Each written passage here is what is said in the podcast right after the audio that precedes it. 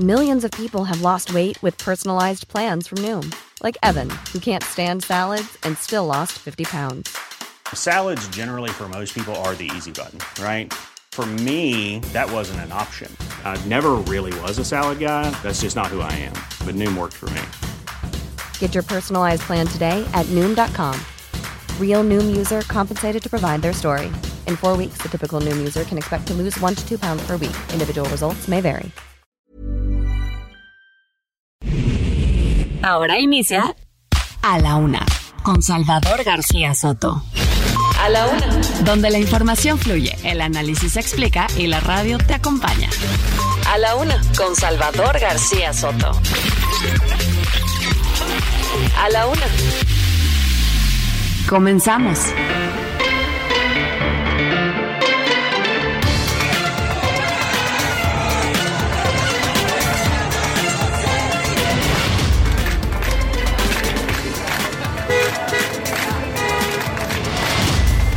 Decidido asumir la iniciativa para lograr un acuerdo con el Congreso de la República para adelantar las elecciones generales para el mes de abril del 2024.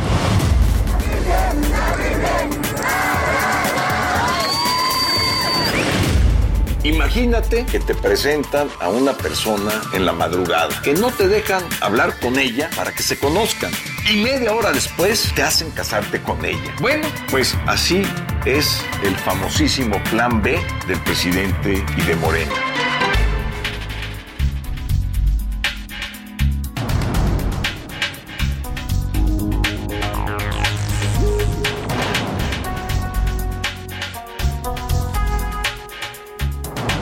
Ya es la una de la tarde en punto en el centro de la República. Los saludamos con mucho gusto. Estamos iniciando a esta hora del mediodía a la una este espacio informativo que hacemos para usted todos los días a esta hora del día en este lunes, lunes 12 de diciembre, Día de la Virgen de Guadalupe, una tradición, una expresión de fe, un fenómeno social, como usted quiera llamarle a esta festividad que se celebra hoy en México, que también es el, pues la festividad no solo de la Virgen Morena del Tepeyac, sino también de miles, millones de mexicanas, me atrevería yo a decir, mexicanas y mexicanos que llevan este nombre, ¿eh? porque hay tanto Guadalupe mujer como Guadalupe hombre, se utiliza para ambos géneros este nombre de esta imagen religiosa que hoy es eh, venerada. Ayer y durante todo el fin de semana estuvimos viendo este fenómeno que se repite año con año, cada vez mayor. Están, estaban hablando ahora de hasta 12 millones de visitantes a la Basílica de Guadalupe. Bueno, vamos a tenerle, por supuesto, todos los temas y toda la información relacionada con este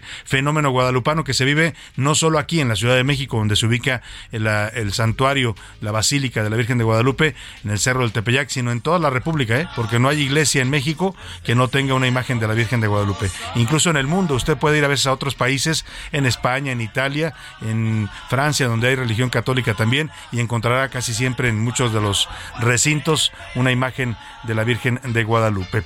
Bueno, pues vamos a tener, por supuesto, toda la información relativa a este tema, pero también a muchos otros temas que tenemos en este lunes 12 de diciembre, iniciando semana. Deseo yo que la semana vaya comenzando bien para usted, que vaya arrancando pues con las dificultades de cada lunes, pero siempre con el buen ánimo y la buena disposición para enfrentar cualquier problema, cualquier situación adversa. No deje que los obstáculos en su camino le impidan avanzar. Hay que sacarle la vuelta, hay que ver cómo los brincamos, pero siempre hay que salir y seguir adelante. Eso es lo que nos proponemos todos los días, a motivarlo y a decirle que ánimo, ánimo con los problemas que se puedan presentar en este día y en esta semana, porque nos queda todavía tiempo, paciencia y sobre todo fortaleza para resolverlos. Y vamos a tener temas importantes para compartirle. Antes déjeme saludar rápidamente a todas las estaciones que sintonizan el Heraldo Radio en la República Mexicana. Son muchas y les mando un abrazo afectuoso a todos en la ciudad de Monterrey, Nuevo León. Muchos saludos a la gente de Guadalajara, Jalisco, amigos tapatíos, muchos saludos a los de la comarca lagunera también, a todos los laguneros que nos escuchan en esta región conurbada y productiva del país. En Oaxaca capital mandamos saludos afectuosos a toda esta zona tan eh, bella que es la ciudad de Oaxaca con todas sus expresiones culturales, artísticas, gastronómicas, a la gente del Istmo de Tehuantepec, ¿qué me dice usted de la cultura ismeña, no? Tienen también tradiciones maravillosas, comida deliciosa, mucho mezcal también, por supuesto. Y también saludamos con gusto a la gente de Tampico, Tamaulipas, allá en el Golfo de México. Muchos saludos a todos los amigos tampiqueños y también de la zona conurbada de Ciudad Madero y de Altamira. Les mandamos un abrazo a este bello puerto de la República Mexicana. En Tuxtla Gutiérrez, Chiapas, también escuchan el Heraldo Radio y les mandamos un saludo afectuoso a todos los amigos chiapanecos y por supuesto a todos los amigos de Guerrero que nos escuchan en su capital Chilpancingo. Muchos saludos a todos los guerrerenses. Vaya, hubo noticias duras el fin de semana ya en Guerrero, en la zona de la Tierra Caliente. Delicado lo que pasó, una masacre donde incluso pierde la vida un niño. Le voy a tener, por supuesto, toda la información. También saludamos, por supuesto, a la gente de McAllen y de Bronzeville, Texas, al otro lado del Río Bravo, ahí en estas dos ciudades fronterizas donde nos escuchan. A la gente de San Antonio y de Huntsville, Texas, un poco más arriba, siguiendo por el territorio de los Estados Unidos hacia el norte. Y todavía más arriba, saludamos con gusto a la gente de Iowa, en Cedar Rapids, Iowa. Los saludamos con gusto y a Independence, Iowa, igual que a Airville, Chicago. Les mandamos saludos a todos los amigos paisanos, mexicanos y también ya algunos ciudadanos norteamericanos que nos escuchan allá del lado de los Estados Unidos. Faltan 12 días para la Navidad, ya nada más 12 días y estamos por celebrar ya esta festividad, por supuesto la Nochebuena y luego la Navidad y solamente le quedan 10 19 días a este 2023. Vamos a llevar la cuenta regresiva, por supuesto, de esta de este fin de año que prácticamente ya está aquí a la vuelta de la esquina.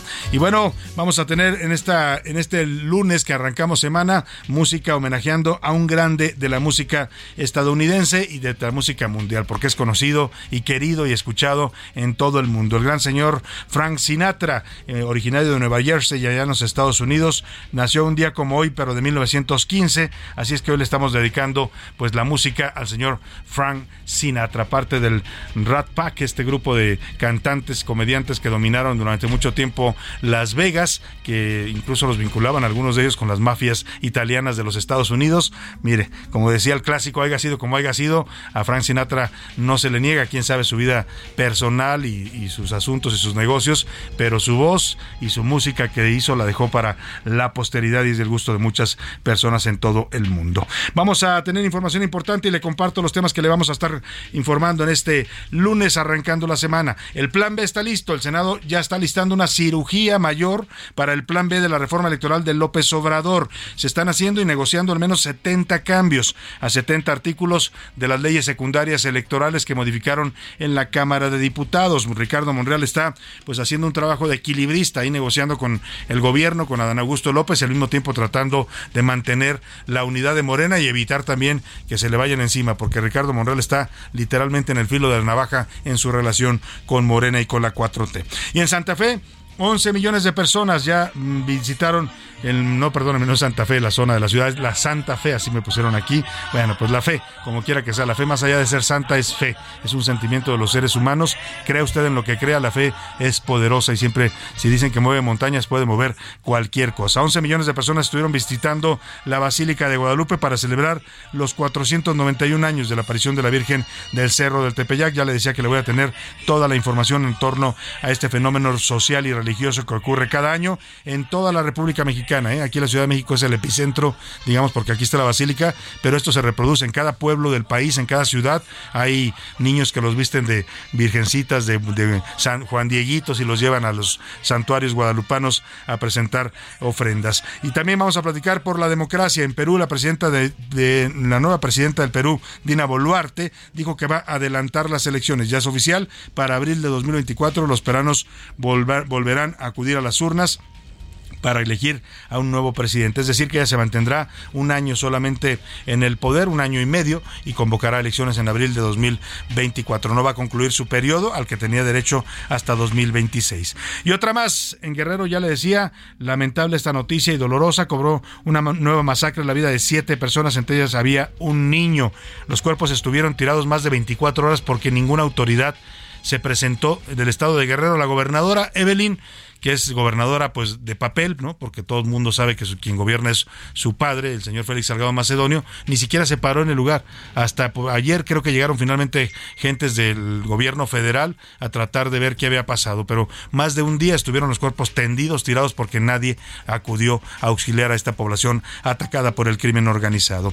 Y caos, le voy a contar qué ocurrió este fin de semana en el Estadio Azteca. Oiga, Qué, rabia, qué impotencia y qué coraje. Miles de jóvenes se quedaron sin poder entrar al concierto de Bad Bunny, sobre todo el viernes. El sábado ya la situación medio se regularizó, pero el viernes fue un auténtico caos. Boletos clonados, sobrevendidos por Ticketmaster, gente que había comprado sus boletos en puntos de venta oficiales y aún así les dijeron que no podían pasar. Y además la gente del Estadio Azteca prepotente porque les quitaban sus boletos y los rompían cuando era la única prueba que ellos tenían para demandar a la empresa Ticketmaster. Ya están terminando la Profeco se habla ya de una denuncia colectiva de varias que están armando los afectados por esta situación. Hubo historias dramáticas, ¿eh? Escuché, por ejemplo, una jovencita que había hecho todo el esfuerzo para comprar su boleto, lo fue a comprar a una tienda de Liverpool, en un punto de vista oficial, en un punto de venta oficial, iba con varias amigas, a todas las dejaron entrar, menos a ella, y estaba celebrando sus 20 años. Ahí lo iba a celebrar en el concierto, se quedó afuera llorando. Hubo um, personas que vinieron de toda la República, gastaron en avión, en hotel,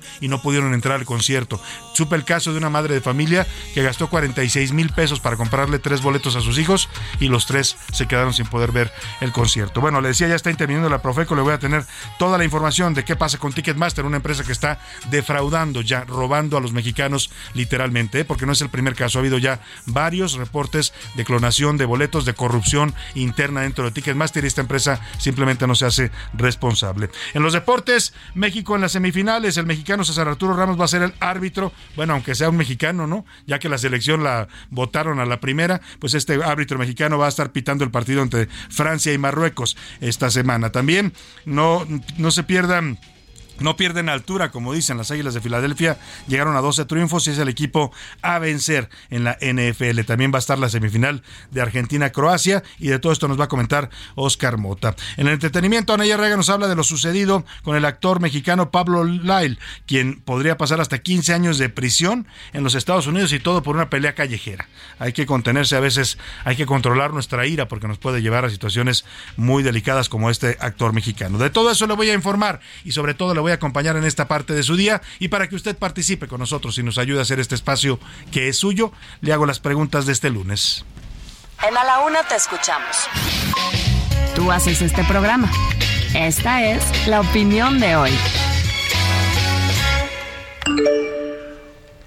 Y vámonos a las preguntas. Le tengo varios temas interesantes para comentar, para opinar, para debatir. El primero de ellos tiene que ver con este caos, auténtico caos, eh, rabia, coraje, impotencia. La gente estuvo a punto incluso de dar un portazo en el Estadio Azteca de la frustración que tenían muchos jóvenes a los que, a pesar de haber hecho el esfuerzo, haberse gastado miles de pesos para poder estar presentes en el concierto de Bad Bunny el sábado pasado, no los dejaron entrar porque les dijeron que sus boletos eran falsos. Muchos de ellos, la mayoría, compró el boleto de manera oficial en Ticketmaster, ya sea por en línea o lo compraron en los puntos de, venta autorizados. Aún así, los boletos resultaron clonados. Hay un tema de corrupción grave dentro de Ticketmaster y la empresa no se ha querido hacer responsable de esto ni ha informado a sus usuarios, a sus clientes, qué es lo que está pasando. Ya traen un broncón en Estados Unidos ¿eh? por una sobreventa que hicieron de un concierto de Taylor Swift y aquí en México ya van por lo menos tres eventos, los últimos tres. La semana pasada hubo dos conciertos también de cantantes de pop internacional en donde denunciaron también clonación de boletos. Hubo por lo menos cuatro afectados la semana pasada y hoy son miles. No sé a cuánto asciende la cuenta, ¿eh? pero el primer concierto incluso se vio medio vacío por de tanta gente que no pudo pasar por el problema de los boletos de Ticketmaster. Ante esto yo le quiero preguntar, ¿usted cree que debe aplicarse un castigo ejemplar a Ticketmaster? ¿Qué tipo de castigo le gustaría a usted para una empresa que está defraudando a los mexicanos? Eh, le doy tres opciones para que me conteste. Sí, se le debe castigar, incluso quitarle su licencia como empresa eh, y debe pagar todo lo que la gente gastó en boletos falsificados. O fue una falla o no, no deben castigarle, simplemente es una falla de los sistemas, a cualquiera le pasa, o de plano, aquí es un tema de corrupción, no solo de Ticketmaster, ¿eh? también del gobierno, que no ha actuado a pesar de las denuncias que existen desde ese tiempo sobre este tipo de fenómenos en una empresa que tiene una concesión además para trabajar en recintos oficiales que son propiedad del gobierno y están concesionados. Ahí ese es el primer tema. El segundo, en pleno festejo de la Virgen Guadalupana, todo este fin de semana, como es tradición, porque así lo consideran muchos, muchos, a muchos no nos gustan, molesta, llega a ser eh, contaminante. Le estoy hablando del tema de la pirotecnia, ¿no? Desde el viernes por la noche hasta hoy por la madrugada nos han dejado descansar los cohetes que suenan todo el tiempo. No solo atormentan a los seres humanos, las mascotas, por ejemplo, sufren, se estresan con tanto cohete que estuvo sonando toda la noche y en la madrugada. Eh, es un tema que no solo contamina pues ambientalmente en el ruido y en la pólvora que se emite, sino también pues al daño que causa o el estrés que provoca en los seres humanos. Es una tradición, ¿eh? yo la respeto. Mucha gente dice que esta es una forma de celebrar en el país, pero yo le quiero preguntar a usted qué piensa. ¿Debe seguir utilizándose los cohetes para celebrar este tipo de eventos a pesar de que causen daños y haya muchas quejas de ciudadanos que no les gusta estar escuchando esos tronidos? Bueno, le doy tres opciones para que me conteste. Sí, la Virgen y los santos son felices con los cohetes, deben seguir, son una tradición mexicana. No, es una tradición contaminante que causa daño auditivo y es peligrosa o de plano es una tradición que ya debiera cambiar y reformarse. El último tema, pues hoy es Día de las Lupitas, mandamos saludos afectuosos a todas las Guadalupes que hay en el país, a las y los Guadalupes, ¿eh? porque yo tengo, por ejemplo, mi madre se llama Guadalupe, doña mando un beso y un abrazo a doña Lupita Soto allá en Guadalajara, y tengo un tío que se llama también José Guadalupe, y hay muchos también mexicanos que llevan el nombre también como varones. Así es que saludos a todas las Lupitas y los Lupitos en este 12 de diciembre, y si usted le quiero invitar a que tiene alguno que festejar, que le quiera mandar un saludo especial, puede ser mensaje de su propia voz o mensaje de texto, mándenoslo y aquí en la una con gusto vamos a estar saludando a las lupitas y lupitos de todo México y del extranjero incluso, ¿eh? si nos escuchan allá en, Estados Unidos y quieren mandar saludos también, también allá se celebra, ¿eh? la Virgen de Guadalupe trasciende fronteras, usted va a Los Ángeles, a Nueva York y encuentra en las esquinas imágenes graffiti o a veces hasta imágenes religiosas de la Virgen de Guadalupe. También acompaña a los migrantes mexicanos en su camino hacia la búsqueda de una vida mejor. Número para que nos marque 5518 40 51 51 99. Nos puede mandar mensajes de texto o de voz, usted decida cómo. Aquí lo que importa es que su opinión cuenta y sale al aire. Y ahora sí, vámonos al resumen de noticias, porque esto como el lunes, como la semana y como la fiesta de la Guadalupana, ya comenzó. Repercusiones. El efecto del alza en la tasa de referencia del Banco de México ya empieza a afectar los créditos hipotecarios que registran aumentos de hasta el 8% procesado. Un hombre fue vinculado a proceso por primera ocasión en la Ciudad de México por el delito de feminicidio en contra de un integrante de la comunidad LGBT más con identidad trans. Buen augurio. La Secretaría de Turismo estima que para el cierre de 2022 habrá una derrama económica mayor a los 26 mil millones de dólares por los viajes dentro del país. Repunte. El Consejo Ciudadano para la Seguridad y Justicia de la Ciudad de México informó que durante el 2022 los delitos cibernéticos aumentaron en 565%. En peligro. La Unión Internacional para la Conservación de la Naturaleza advirtió que casi 10% de la vida marina se encuentra en peligro de extinción debido a los efectos de la actividad humana.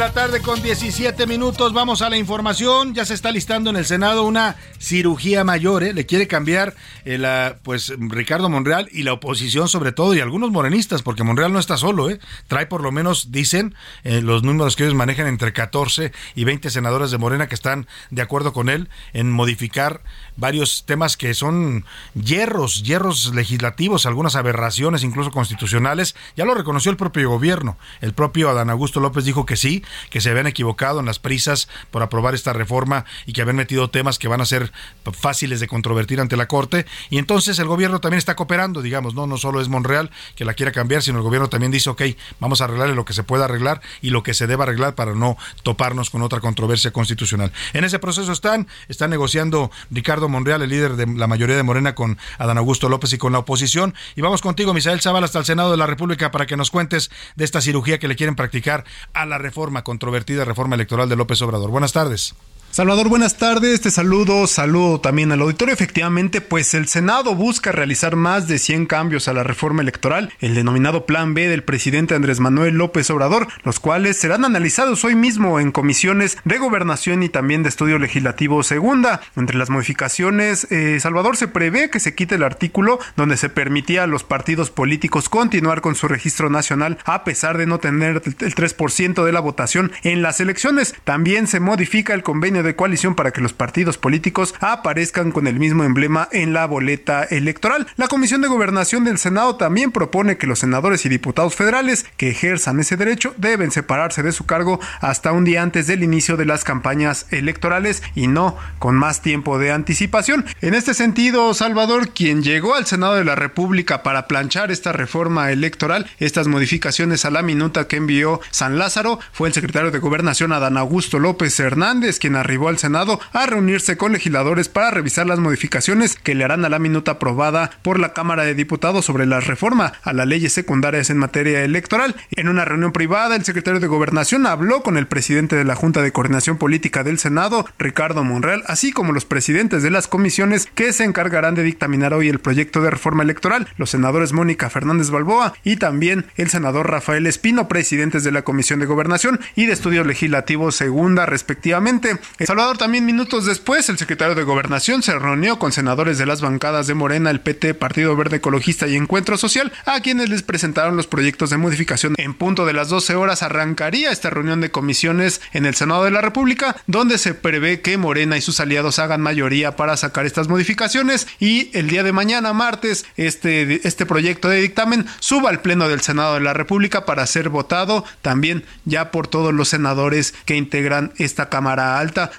Salvador, hasta aquí la información. Muchas gracias, Misael Zavala. Bueno, y el cirujano, el digamos, el que está tratando de operar a este Frankenstein que le mandaron de la Cámara de Diputados, porque es eso, ¿no? Lo hicieron tan a la carrera y tan mal hecho, como suelen hacer las cosas los diputados de Morena por las prisas, por quedar bien con el presidente, que mandaron una defecio, una cosa totalmente. Hay, opiniones de juristas, de constitucionalistas que dicen que esto es una cosa, bueno, hasta Porfirio Muñoz Ledo, que es morenista, le, lo calificó de un casi de un golpe de Estado por la forma en que pisotearon a la Constitución y las leyes con estas reformas secundarias de López Obrador. El caso, el caso es que pues están tratando de reformarla y el cirujano le decía se llama Ricardo Monreal. Esto fue lo que dijo identificamos bloques de inconstitucionalidad y ya eliminamos algunos de ellos, pero seguimos revisando. Lo que no queremos es que la constitución se altere o que la vía de la legislación ordinaria sea la que pueda alterar los principios constitucionales que no sería deseable. Estamos cuidando la Constitución y estamos cuidando el futuro de la democracia de México. Es lo que dice Ricardo Monreal, estamos cuidando la Constitución y la democracia y también se pronunció sobre este tema Lorenzo Córdoba, el presidente del INE. Digo que no vale la pena que los mexicanos pierdan la confianza en los resultados electorales, una confianza que ha costado mucho construir por una reforma electoral mal hecha y mal procesada. Se necesita construir una cadena de confianza que dé garantías plenas a los actores políticos y a la ciudadanía de que su voto cuenta y es contado correctamente. No vale la pena poner en riesgo esta construcción colectiva con reformas apresuradas, aprobadas sin una mínima lectura y análisis, procesadas de madrugada y de espaldas a la sociedad y basadas en datos falsos, visiones prejuiciadas sobre el funcionamiento de nuestro sistema electoral y filias y fobias, o peor aún, rencores personales. Bueno, pues ahí está este tema, eh, lo que opina el presidente del INE. Y ve, ya le decía el Porfirio Muñoz Ledo, que es ya uno de los más duros críticos que del presidente López Obrador, dijo que se trata de un golpe de Estado en México. Así calificó a la iniciativa electoral de AMLO, que significa un golpe contra el régimen constitucional. Dijo que el Senado no debe aprobarla y el presidente debiera, debiera eh, pues ser procesado ante la Corte Penal Internacional. Así de fuerte está el señor Muñoz Ledo. Vamos rápidamente hasta la Basílica de Guadalupe. Así sonaron esta madrugada a las 12 de la noche las mañanitas a la Virgen.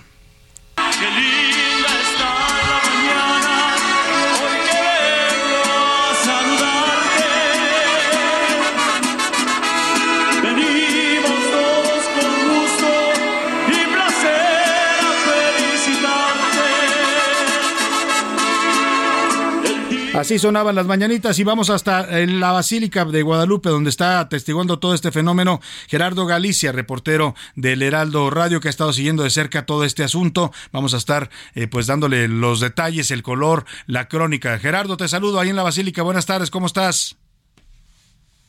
Gerardo, ¿me escuchas? Muy buenas tardes. Parece que no me escucha. Gerardo, ¿cómo estás?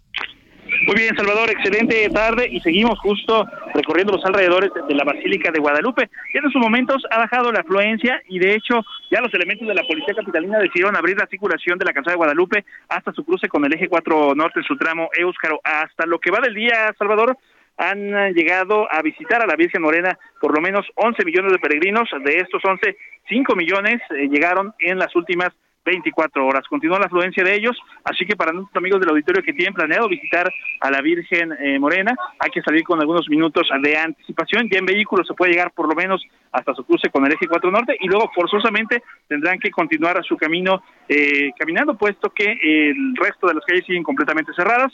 En este dispositivo de Basílica 2022 están participando cerca de 20.000 servidores públicos apoyados con 5.000 elementos de la Policía Capitalina y hasta el momento nos mantenemos con saldo blanco. Y por lo pronto, Salvador, el reporte seguimos muy pendientes. Esa es una buena noticia que estemos con saldo blanco, Gerardo. Seguiremos de cerca todo este fenómeno social y religioso contigo en esta cobertura. Gracias, Gerardo. Muy buena tarde. Vámonos a la pausa con música. Es la semana de Frank Sinatra. Bueno, la semana no, el día se lo vamos a dedicar porque le vamos a estar presentando distintas opciones musicales. Y esta es Fly Me to the Moon, lo que uno siempre dice cuando se quiere o está enamorado. Fly me to the moon. Let me play among the stars. And let me see what spring is like on Jupiter and Mars. In other words, hold my hand. In other words, baby, kiss me. En un momento regresamos. Ya estamos de vuelta en A la Una con Salvador García Soto. Tu compañía diaria al mediodía.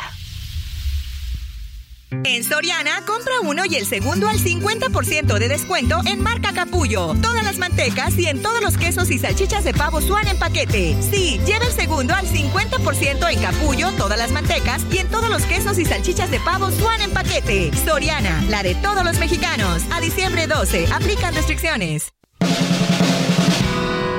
La rima de Valdés. O de Valdés la rima.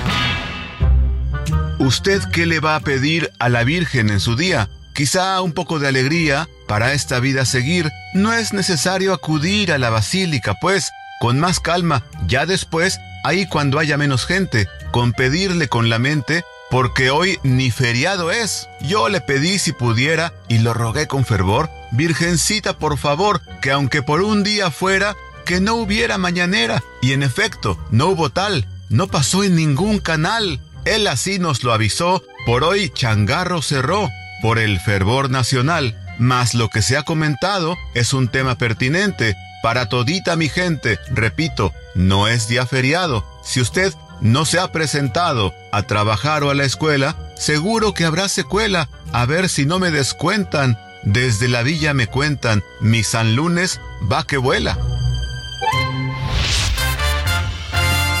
En 1946, Columbia Records estimó que Frank Sinatra grababa un promedio de 24 canciones al año, una cifra muy alta y considerada todo un récord para la época. Se estima que el cantante llegó a grabar un total de 800 canciones.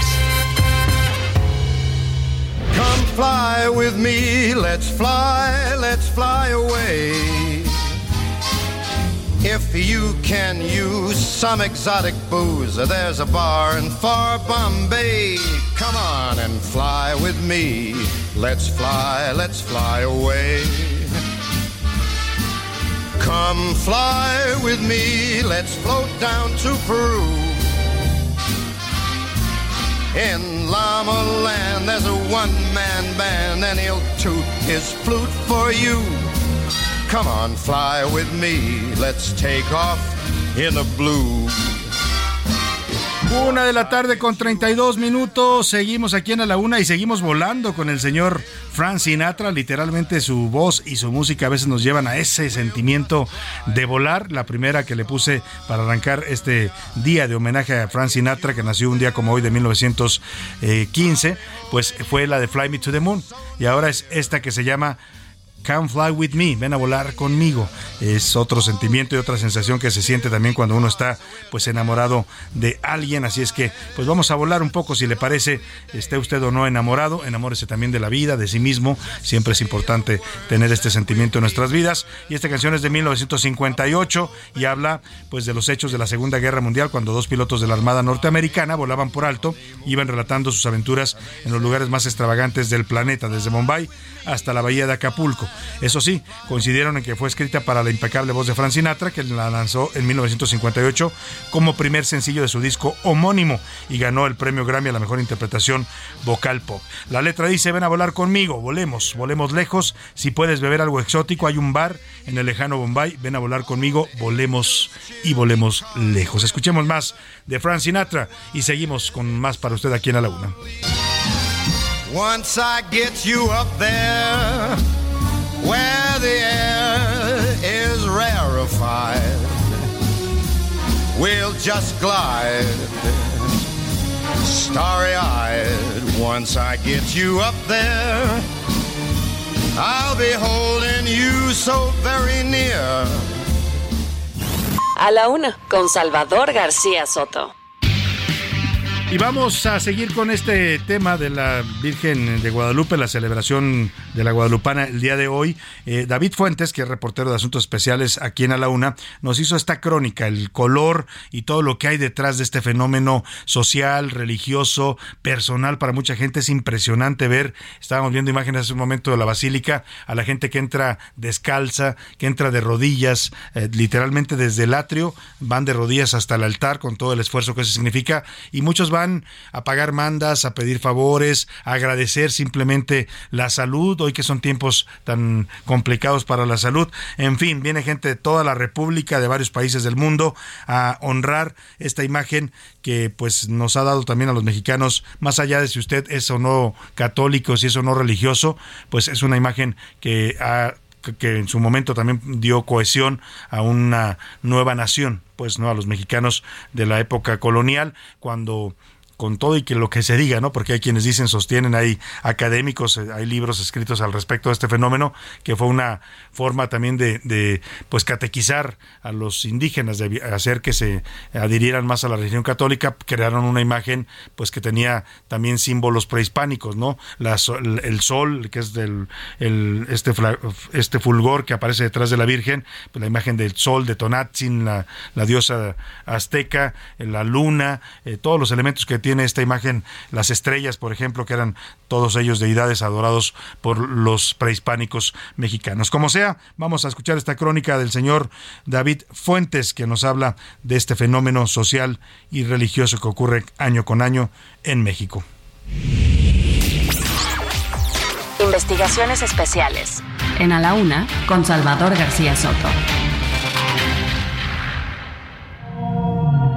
Reza el viejo adagio que la fe mueve montañas, y nuevamente lo demostraron millones de fieles a la Virgen de Guadalupe, quienes desde el viernes pasado empezaron a colmar la basílica. Llegaron de todo México y el mundo, desde Tijuana hasta Yucatán, pasando por San Luis Potosí, Puebla, otros de Japón, Costa Rica, Asia, Europa, en fin, todos estaban extasiados con tales demostraciones de fe. A los peregrinos no les importó el cansancio, el sol que el domingo cayó a plomo sobre la explanada de la basílica, con las rodillas laceradas, raspadas, destruidas, entraban hincados a pagar mandas, o simplemente para agradecer los favores concedidos de la Virgen Morena. De entre el tumulto destacaba una pareja de ancianos, que poco a poco se abrían paso de entre la gente. Ella con 99 años y él con 98 tienen más de 70 años peregrinando desde Veracruz. En uno de esos viajes se conocieron, en otro se casaron y así. Poco a poco fueron formando una familia muy devota, fiel y creyente de la Virgen de Guadalupe. Doña Juana revela que quizá este sea su último viaje. Ramiro, su esposo, la apoya, pues detalla que con 90 años a cuesta ya todo duele, ya todo pesa, ya todo cansa. Todo se acaba, dice, menos la fe. No crea que ya no, ya por ahí me andan jalando. Pero todavía le viene a dar gracias. Este, mire, yo desde chica eh, ya yo he venido, desde allí dejé de venir, porque ya no con, quién, con quién venía yo. Y ya ahorita pues me trajeron mis hijos y ya vine. Todavía le vengo a dar gracias todavía que caminó. Le vengo a dar gracias a Dios. Ya a lo mejor para el año ya no puedo venir. Ya tiene años. Veníamos de, estábamos de novios, pero veníamos a... Niñas, niños, adultos de la tercera edad y familias enteras se congregaron en el atrio Unos pernoctaron en los espacios ofrecidos, otros fueron atendidos médicamente, pues el cuerpo no aguantó más y colapsó. Entraban a escuchar misas, saludaban a la Virgen, lloraban y se despedían con la promesa de que el siguiente año regresarían. La fe se va contagiando y aprendiendo desde casa. A los fieles a la Virgen les llenaba de alegría darse cuenta que desde bebés, en carriolas o cargados, los niños empezaban a descubrir la pasión y el amor por la Virgen de Guadalupe. Acto que dicen, nada podrá frenar, ni la pandemia, pues a pesar del encierro, los dos años pasados, aunque menos, siguieron llegando. Al final, las autoridades de la Ciudad de México anunciaron que fueron más de 3 millones de personas las que acudieron a ver a la Virgen desde el 9 de diciembre hasta que le cantaron las mañanitas. De todos estos, solo una persona requirió atención médica especializada, pues ante los pies de la Virgen sufrió un infarto. Milagrosamente y después que paramédicos lo reanimaron, se paró y siguió con la procesión.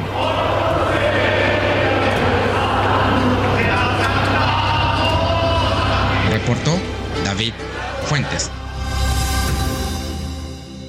Bueno, así, así de fascinantes son todas estas historias que rodean a la imagen de la Virgen de Guadalupe. Es un tema ya milenario para los mexicanos que, bueno, pues han eh, adorado a esta imagen durante siglos y que, bueno, pues todavía hoy ese fervor se mantiene vigente para muchos que vienen desde lugares remotos haciendo esfuerzos, muchos vienen caminando, otros vienen en bicicletas, otros vienen eh, mm, pues haciendo peregrinaciones masivas, en fin, todo este fenómeno que nos narra muy bien y nos describe en todo su, su color el señor David Fuentes. Le mandamos un abrazo a David Fuentes, extraordinario periodista y reportero. oiga, y pero no todo es festejo en este 12 de diciembre. En las primeras horas de hoy también en la ciudad de Querétaro ocurrió una explosión por el mal uso y el manejo de los juegos pirotécnicos. Hablamos justo, le preguntábamos de esos juegos pirotécnicos. Ocurrió en el exterior de la parroquia de San Miguel Arcángel. Vamos con Rodrigo Mérida, allá en Querétaro, que nos cuenta dónde pasó esta tragedia con la pirotecnia, un tema lamentablemente cíclico y que se repite en México, pues cada, cada que hay festividades en los lugares eh, del país.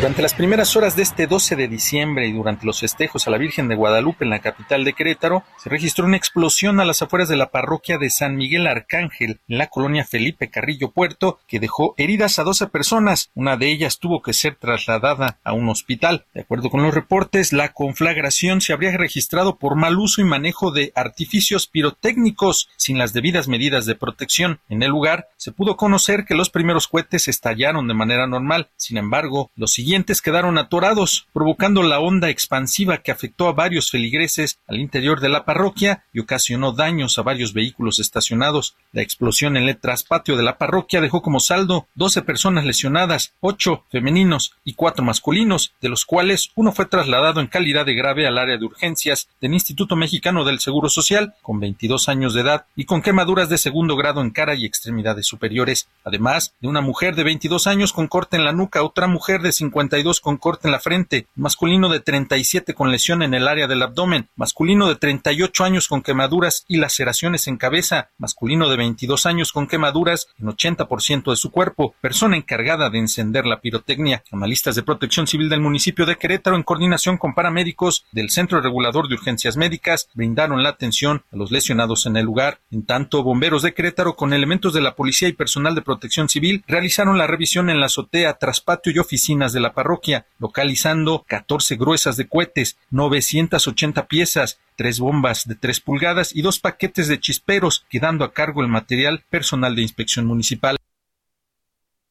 Bueno, pues vaya situación de verdad esta grave que se presenta allá en Querétaro. Te agradecemos el reporte, Rodrigo Medina. Le voy a compartir el video en las redes sociales en arroba S García Soto en Twitter, porque es impactante lo que ocurre. Normalmente este tipo de, tragedias se presentan en los talleres donde trabajan la pirotecnia.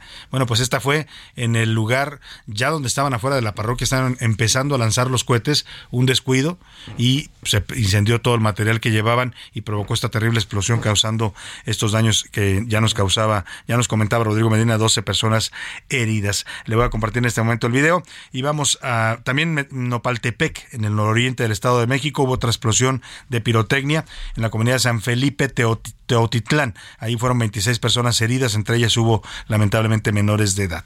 Y mira, en este tema de la reforma electoral que ha causado tanta controversia, le decía yo que hay opiniones de expertos en esta materia que están cuestionando duramente el contenido de lo que aprobó la Cámara de Diputados, la forma en que se aprobó, las prisas, eh, la mayoría de los diputados que votaron a favor de Morena y de sus aliados ni siquiera habían leído el documento, se los mandaron en la tarde y lo, para la noche ya lo estaban aprobando, eran 300 hojas, ¿cómo les iba a dar tiempo de leer algo así? O sea, aprobando a ciegas, pues, porque así lo manda el presidente y porque los diputados pues, tienen que responderle y cumplirle al presidente. Entre los expertos que cuestionaron el contenido de esta reforma secundaria eh, están exconsejeros y consejeras del INE que se pusieron a reformar, a revisar, perdóneme, las cinco reformas en materia electoral aprobadas por la Cámara de Diputados, las reformas a leyes secundarias, y dicen que si se aprueba el dictamen tal y como está en el Senado, no habrá garantías para la celebración de elecciones libres y confiables. Vamos a platicar con el exconsejero electoral del INE, Marco Antonio Baños, que fue uno de los promotores y firmantes de esta carta en la que se está cuestionando el daño que se puede hacer a la democracia y al sistema electoral si se aprueba lo que eh, está en estos momentos discutiéndose en el Senado de la República. Marco Antonio, qué gusto saludarlo. Muy buenas tardes. Gracias, Salvador. Igualmente te saludo con mucho afecto y, por supuesto, a todo el auditorio. Oiga, así de grave es el tema de lo que aprobaron, eh, digamos, en una sesión fast track, rápido, sin leerla los diputados.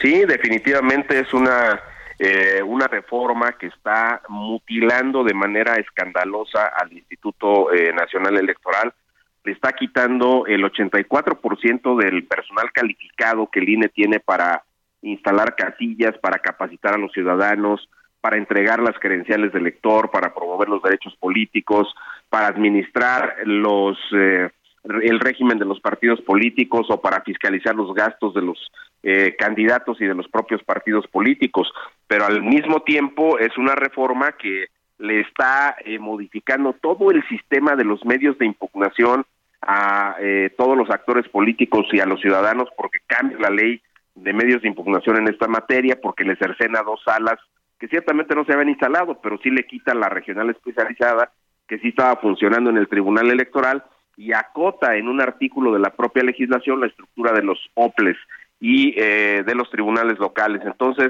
se trata de una reforma que es eh, absolutamente eh, irracional, que no está permitiendo, pues, digamos que tengamos un árbitro fuerte, lo diría con una parábola, Salvador, nos están dejando un árbitro sin pies, sin brazos, sin dientes y un árbitro que no le puede sacar tarjetas ni amarillas y mucho menos rojas a los actores políticos y a los partidos. Pero al mismo tiempo, en la Cámara de Diputados, que se han vuelto una especie de oficialidad de partes del presidente de la República, como en los viejos tiempos del PRI, pues se ha eh, establecido eh, una eh, especie de caja de resonancia que le dicen que sí a todo al presidente de la República. Y lo que ellos aprobaron, claro, dijo a Dan Augusto que pues, había sido un error, que había sido un borrador donde lamentablemente se habían ido algunas normas que le dan una vida eterna a los partidos. Eh, si el Verde o el Partido del Trabajo, que son los destinatarios, no logran eh, sacar el 3% de la votación, por la vía de los convenios de coalición, pues les transferían los votos. Ya las comisiones del Senado han dicho que esa parte la van a quitar, pero eh, al mismo tiempo, pues dejan todo el demás paquete de, modificaciones que aprobaron en, en, la Cámara de Diputados. Y entre ellos, pues también está estas normas que se habían eh, aprobado para dejar al ejército de los servidores públicos de Morena que hicieran campaña en favor de la ratificación del presidente. Ese decreto lo declaró inconstitucional la Corte el pasado 8 de noviembre, pero ahora lo metieron también en esta eh, legislación. Así que es por supuesto, una reforma muy preocupante. Sin duda alguna. Y los efectos, dicen ustedes, los consejeros del INE, que conocen la materia electoral, estuvieron trabajando directamente con ella durante varios años. O sea, podría alterar, o sea, todo lo que hemos ganado como sociedad para tener elecciones libres, confiables, seguras, ¿se retrocedería si se aprueba esta reforma?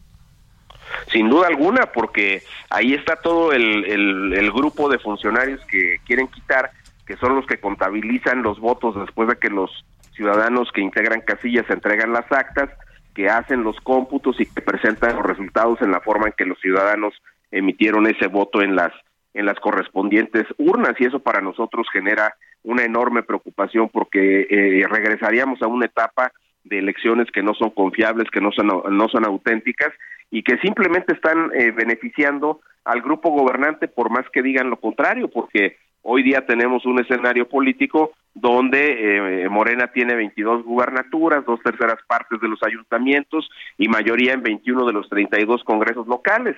Entonces, pues ellos son los que quieren hacer y deshacer al mismo tiempo que pues no se les puede tocar ni un pelo eh, con ninguna eh, medida cautelar ni mucho menos con ninguna sanción a esos servidores y a ese partido eh, mayoritario con sus aliados que son el Verde y el Partido del Trabajo. O sea, esta, me dice usted, Marco Antonio Ibaño, estamos conversando con el consejero electoral del INE, esta reforma se hizo a modo totalmente de Morena, se está legislando con un motivo particular, cosa que además está prohibida y es un contrasentido de la materia legislativa.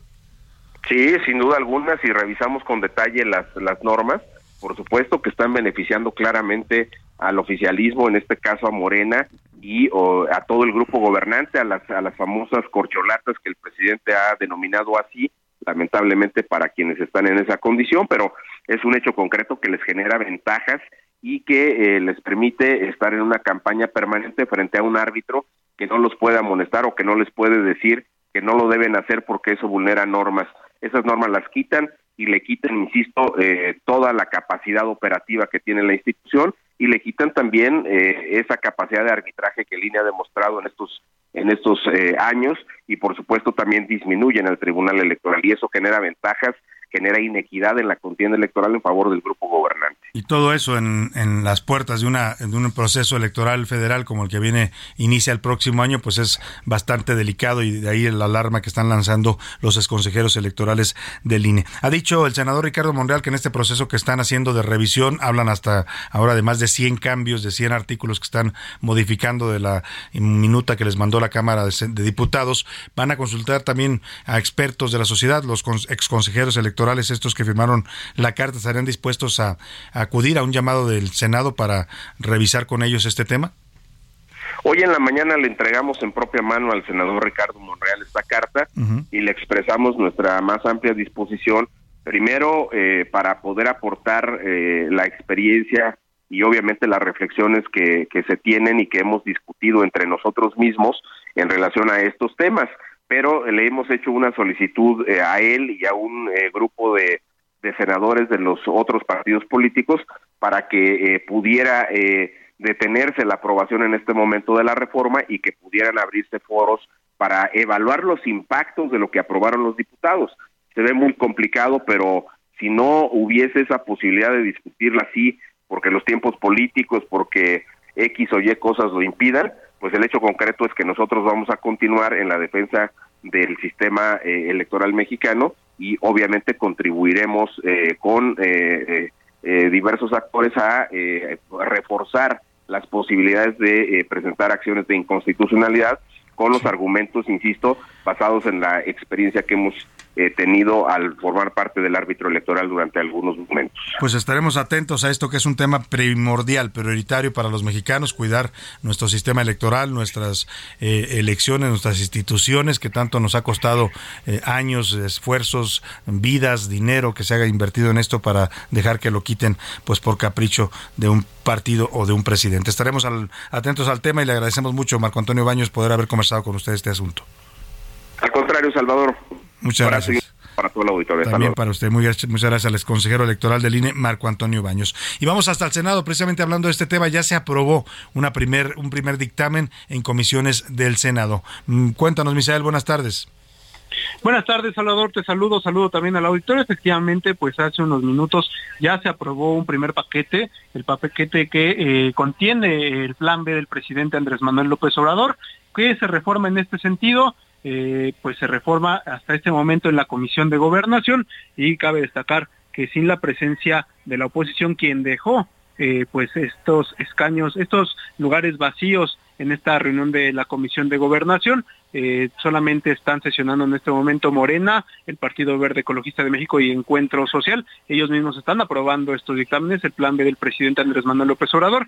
Se aprobó la Ley General de Instituciones y Procedimientos Electorales, la reforma que prácticamente es eh, el tema medular de la reforma electoral del presidente Andrés Manuel López Obrador, también la Ley General de Partidos Políticos y la Ley Orgánica del Poder Judicial de la Federación. En ese momento, pues ya fue avalado con 10 votos a favor, pues eh, sin la oposición, cero abstenciones y cero votos en contra, debido a que pues el Partido Acción Nacional, Movimiento Ciudadano y el Partido Revolucionario Institucional eh, habían eh, ya acusado que esta sesión extraordinaria era ilegal, debido a que en punto de las 12 horas se llegó a, estas reuniones de las comisiones de gobernación y estudios legislativos segunda, sin embargo no hubo quórum en esta sesión, en esta reunión de la comisión de estudios legislativos segunda, por lo que eh, pues la senadora Mónica Fernández Balboa, quien es la presidenta de la Comisión de Gobernación, dijo que iban a una sesión extraordinaria y que las comisiones iban a sesionar por separado. La Comisión de Gobernación arrancó casi de inmediato después de que se canceló esta primera reunión. Sin embargo, pues el Partido Acción Nacional alegó que eh, no había una orden del día establecida eh, diferente a la que ya se había eh, dado a conocer. Por eso dejaron la mesa, dejó la mesa el Partido Acción Nacional, no dejó también el Revolucionario Institucional, Movimiento Ciudadano igual decidió con eh, su senador Noé Castañón no participar ya en estas discusiones, por lo que Morena y sus aliados están prácticamente solos avalando esta reforma electoral del presidente Andrés Manuel López Obrador. Pues vamos a ver en qué acaba esto, porque al parecer hay dos posiciones claramente en Morena. Ricardo Monreal que dice vámonos con calma, llegamos las cosas bien, revisemos la reforma, y otra, otro, otro grupo de Morena que dice no, el presidente la quiere rápido y se la tenemos que dar rápido. Vamos a ver cuál de las dos posiciones se impone. Nos vamos a la pausa con esta canción de Frank Sinatra, se llama That's Life, así es la vida. Bueno, más bien se la voy a presentar al regreso de la pausa porque ya nos comió el tiempo. Se la pongo al regreso porque es una buena canción que además se volvió famosa recientemente porque salió en la película de El Guasón. Ya volvemos, vamos a la pausa y regresamos con más para usted en la segunda hora de A la Una. Información útil y análisis puntual. En un momento regresamos. Ya estamos de vuelta en A la Una con Salvador García Soto. Tu compañía diaria al mediodía. En Soriana, esta Navidad lo damos todo. Compra uno y el segundo al 50% de descuento en todos los vinos y licores, excepto vinos Casa Madero, Juguete, Moet, Macallan, Gran Malo y Don Julio. Y six pack de cerveza modelo especial a solo 50 pesos con 150 puntos. Soriana, la de todos los mexicanos. A diciembre 12, aplican restricciones, evita el exceso. Como siempre, Fort Andrade La Viga te trae las mejores ofertas y ahora te ofrece dos unidades únicas en México, una Ford Expedition 2022 o una Ford Expedition Limited 2022, ambas de blindaje nivel 5. Entrega inmediata. Llámanos al 55 2128 4071 o visítanos en Calzada de la Viga 1880, Mexicalcingo Ixtapalapa, código postal 09099, Ciudad de México. Frank Sinatra odiaba la canción Stranger in the Night. Así como lo oyes, Sinatra calificó este clásico de su discografía como lo peor que había escuchado en su vida. That's life. That's life. That's what all the people say. You're riding high in April, shot down in May. But I know I'm gonna change that tune. When I'm back on top, back on top in June.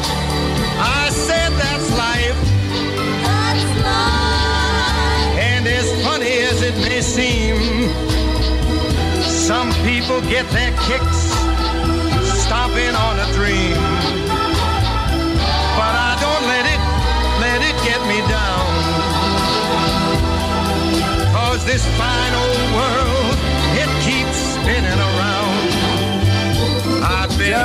son las 2 de la tarde en punto en el centro de la República y los saludamos con mucho gusto. Estamos iniciando a esta hora del mediodía, la segunda hora de a la una y también ya la tarde de este lunes 12 de diciembre. Estamos todavía con muchos temas para compartirle, para informarle, para acompañarle, para entretenerle en esta parte de su día, donde quiera que me esté escuchando. Si usted nos sintoniza desde la una de la tarde que empezamos esta emisión informativa, gracias de verdad por preferir a la una. Si recién nos está agarrando ahí en el eh, radio de su auto, en su computadora, en casita donde nos está escuchando, preparando los alimentos, o lo que esté usted haciendo en este momento, en el tráfico, en la oficina, en el trabajo, en casa, le mando un abrazo afectuoso y gracias por escuchar esto. Es a la una. Yo soy Salvador García Soto y a nombre de todo este equipo de profesionales que me acompaña, le agradezco su confianza en este espacio. Vamos a tener todavía muchos temas más. Le voy a platicar ahora con qué vamos a continuar, pero antes déjenme presentarle esta gran canción que canta Frank Sinatra. Con, este, con ella estamos regresando de la pausa. Se llama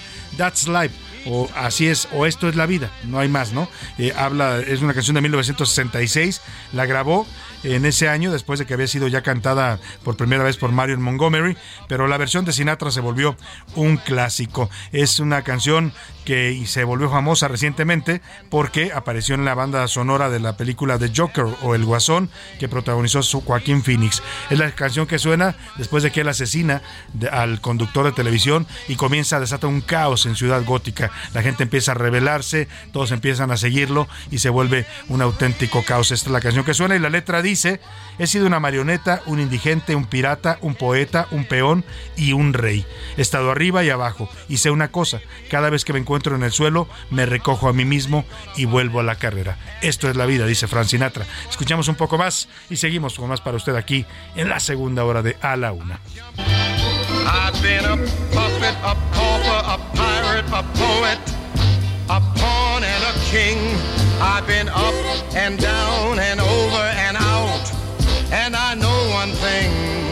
Each time I find myself flat on Y my bueno, con este ritmo entre jazz y big band que canta Frank Sinatra con esta canción, vamos a seguir con más para usted en esta segunda hora. Le tengo temas interesantes en Nuevo León. ¿Qué cree? Ya están regresando al cubrebocas obligatorio, ¿eh? Volvieron a ser obligatorio usar cubrebocas en lugares cerrados como el transporte público, las escuelas y las oficinas. Además le piden también a los eh, trabajadores eh, pues que regresen también a un esquema híbrido, es decir, que mm, una parte de, la, de los empleados pueda estar remotos desde su casa y otros presenciales. Esto con el fin de evitar los contagios, son no solo de COVID, que se han disparado ya en el país nuevamente, sino también de influenza y de infecciones respiratorias. Yo le recomendaré a usted, acá nos- no nos han dicho nada, pues andan ocupadas nuestras autoridades capitalinas haciendo campaña, pero la verdad es que también deberíamos volver al uso obligatorio del cubrebocas, ¿eh? porque sería una forma de frenar esta ola de y mezcla de infecciones y de virus que estamos teniendo los capitalinos, más en una ciudad como esta donde respiramos un aire tan de mala calidad. Bueno, vamos a hablar de este tema en Nuevo León. Le contaré también lo que ocurrió en el concierto de Bad Bunny y sobre todo lo que está determinando ya la Profeco y los afectados. Hay acciones, eh, denuncias colectivas que se están empezando a, a elaborar y la Profeco dice que le van a poner una multa multimillonaria a Ticketmaster.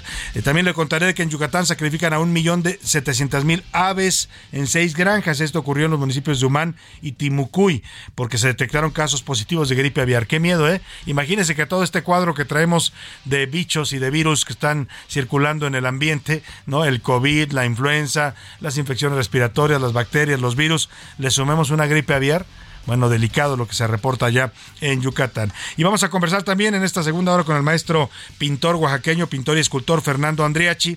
Eh, acaba de montar una exposición que se titula El Paseo de los Sueños en Puebla y vamos a comentar de él, de esta exposición.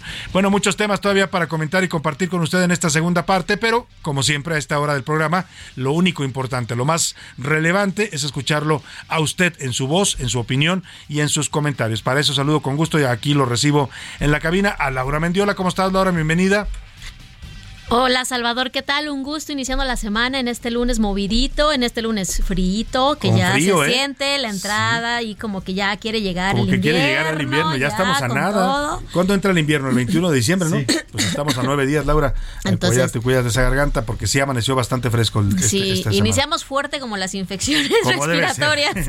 y hay que cuidarse, y hay que protegerse, hay que tomar vitamina C, hay que abrigarse, hay que consumir productos que contengan estas vitaminas, en fin, tratar de defendernos de estos bichos que nos atacan. José Luis Sánchez, bienvenido. Salvador García Soto, ¿cómo estás, mi querida Lau? Bonito lunes, buen inicio de semana. Sí, bastante movido. Primero con el temblor decembrino, que no Oye, estamos acostumbrados a esos Oye, yo salí en pijamas a la calle, qué pena, pero pues sonó la alerta, la alerta sísmica, ¿no? Se despertaron Sonó ustedes. bastante fuerte. Nosotros tenemos un este eh, una alarma en el celular Ajá. que de verdad es Sí, que sí, sí. sonó antes de la alerta sísmica muy buena, se las recomendamos mucho. Sí. Este se llama Sasla y la verdad es que muy atinada eh, nos Seis despertó, grados fue, ¿no? ajá, en Guerrero y sí so- sonó unos segunditos antes de la alerta sísmica. alcanzaste a salir. Y sí alcancé a salir hasta con el perro. Sí, no, no, hay que tratar de ponerse a salvo. La verdad es que no se sintió tan fuerte, pero pues el susto nadie nos lo quita, ¿no? No. La También verdad. están tempraneros, ¿no? Nos y el domingo, oiga, a las 9 de la mañana que están apenas agarrando sueño. En fin. Sí, pues, la, la aplicación se llama SAS, la va a desvelar, descarga. Vale la pena Es que bueno, la descargue. Es buena, es muy y le buena avisa con más o menos 20, se- 20 30 segundos de anticipación. Que la suficiente alerta para que usted corra ajá. y se ponga. Es la que nos avisó aquí cuando estábamos transmitiendo en vivo, que fuimos Ajá. el primer medio que lo dio a conocer aquel te- temblor del 19 de septiembre, ¿no? Que estábamos al aire. Bueno, pues dicho esto, vamos a los temas que preguntamos, temas importantes. Uno tiene que ver con este, pues este fraude. Yo no le puedo llamar de otra manera lo que está haciendo Ticketmaster. ¿eh? Ticketmaster está robando a la gente, porque usted va y compra un boleto confiado en que lo está comprando en un punto de venta oficial y aún así le dan un boleto falso o clonado. Eso se llama fraude. Y ellos dirán que no son responsables, que sus empleados, sea quien sea, ellos tienen que asumir la responsabilidad de esto que pasó el, el sábado, el viernes, El viernes por la noche y el sábado, pero sobre todo que ya había pasado, José Luis. Sí, sí, sí. Porque ya había habido dos conciertos, el de Taylor. El de Taylor, el- no, eh, bueno, el Taylor sí fue en Estados En Unidos. Estados Unidos. Aquí fue el de Harry Styles y el de Dua Lipa. Para donde ya había habido entre clonaciones. 300 y 400 afectados que reportaron lo mismo, que compraron su boleto bien, con tiempo en la página, lo fueron a recoger a un punto de vista de, de venta oficial y aún así no los dejaron entrar a los conciertos. Sí, se trata y se habla también de toda una mafia interna dentro de esta empresa Salvador, que además la empresa obviamente conoce y sabe que existe. Es Pues imposible seguro, y que si no, no sabe, pues qué, Pues qué peligroso, idiotas, ¿no? Y qué mal que estén dejando trabajar a gente corrupta en, su, en, en sus empleos. Pasó también en la Fórmula 1. Así es que es un tema ya grave que tendrá que tomar cartas las autoridades y sobre todo también ya denuncias penales. Esa es la primera pregunta que le hicimos. La segunda tiene que ver pues con este fenómeno guadalupano. Si usted tiene algún eh, alguna lupita o lupito en su familia, todos, casi los mexicanos, todos tenemos una prima, una tía, una mamá, Un amigo. un amigo, un hermano que se llame Lupe o Guadalupe. Así es que le pedimos que los felicitara al aire. Y el último tema, José Luis. Pues también relacionado con esta celebración, Salvador, esta explosión de pirotecnia que desde el viernes, ahora fue del viernes, sábado, domingo Bueno, y hoy todavía. Milka Ramírez trae una cara así de que no puede dormir porque dice que la despertaron los cohetes. Y luego los perritos que no dejan de ladrar con los cohetes, Sí. Laura. Sí, se espantan. Bueno, Se el mío la verdad es que aunque sí estuvieron sonando este los cohetes con todo la, todo lo que da esta madrugada, eh, mi perro estuvo bastante Estuvo tranquilo, o sea, tranquilo. sí estuvo tranquilito, pero hay tanto. otros, los de los vecinos que ahí te cuento. No, se ladran Yo ya no sabía si atender al perro Y o atender al cohete porque, ¿no? Y otros que además, otros perritos que se estresan, se asustan mucho, Sí, ¿no? claro. La verdad es que ese es un tema. No, pues hasta les puede dar un paro. Pues es un tema que ya debe regularse, por lo menos. Yo entiendo la tradición y entiendo que así celebran muchos las festividades religiosas o patronales o de los pueblos, pero el tema es que, pues esto causa un daño también a, terceros que no están de acuerdo con esto y es la pregunta que hoy le formulamos. Dicho esto, es momento de preguntar en este espacio. ¿Qué dice el público?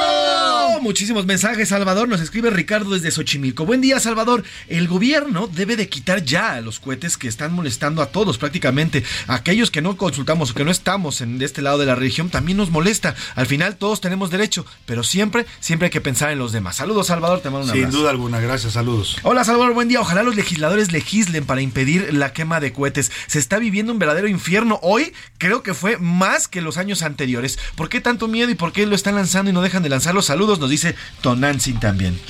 Eh, Muy bien. Nos dice Salvador, buenas tardes. Hay miles de milagros comprobados por la intercesión de la, de la imagen de la Virgen de Guadalupe y eso hay que celebrarlo. Tampoco siempre estoy tan de acuerdo con que se avienten los cohetes porque además contaminan y contaminan muchísimo. Saludos, Salvador. Muchos saludos. Y también nos dice que ya suspendan a Ticketmaster, que se les den otra empresa. Hay otras y mejores. Oye, Saludos. porque además es un monopolio. Ticketmaster concentra casi el 80% del mercado de boletos para espectáculos en México. Eso es un monopolio, ¿no? Hay otras empresas que han ido agarrando terreno, pero la mayor parte de los eventos los controlan ellos. Entonces, si es un tema que el gobierno tiene que intervenir, pues para obligar a esta empresa, primero, a cumplir con sus usuarios, sus clientes, y segundo, pues a que no sea la única ni la monopólica, ¿no? Totalmente de acuerdo, Salvador. En todas las, en todo, en todo el prácticamente todo el mundo hay varias empresas Sí. que se dividen la cantidad No, de eventos. Y aparte te la hacen cansadísima en Ticketmaster, tienen un sistema viejísimo.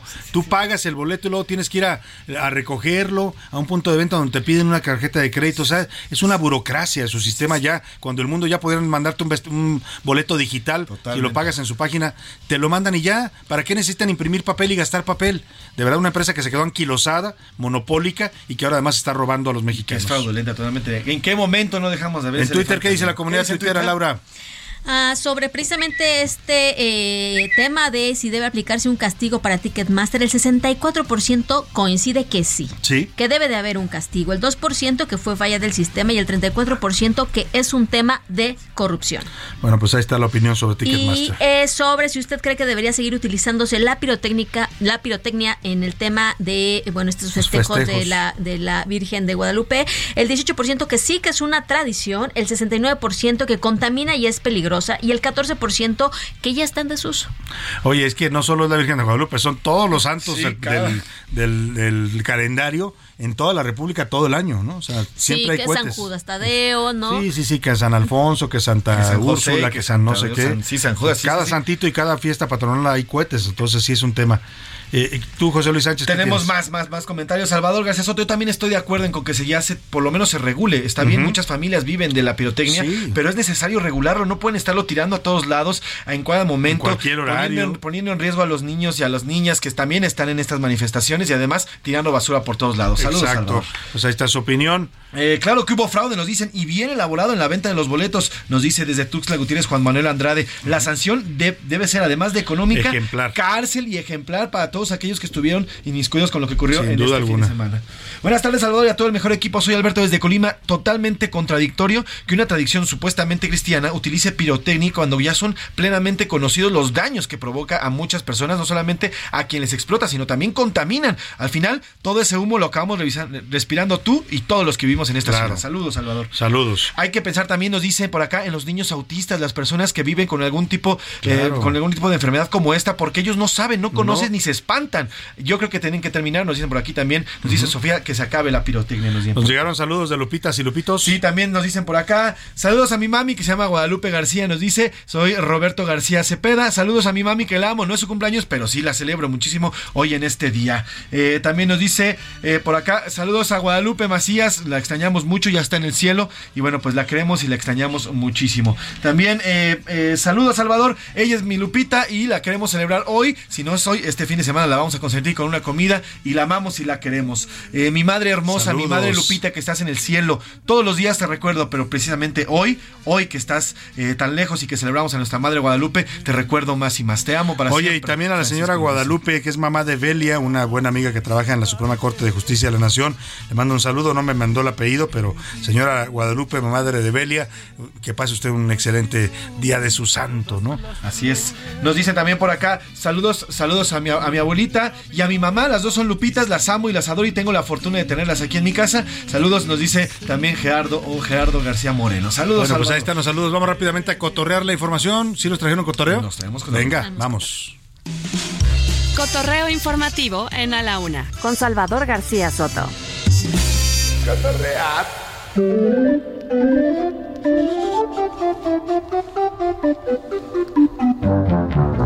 Laura Mendiola.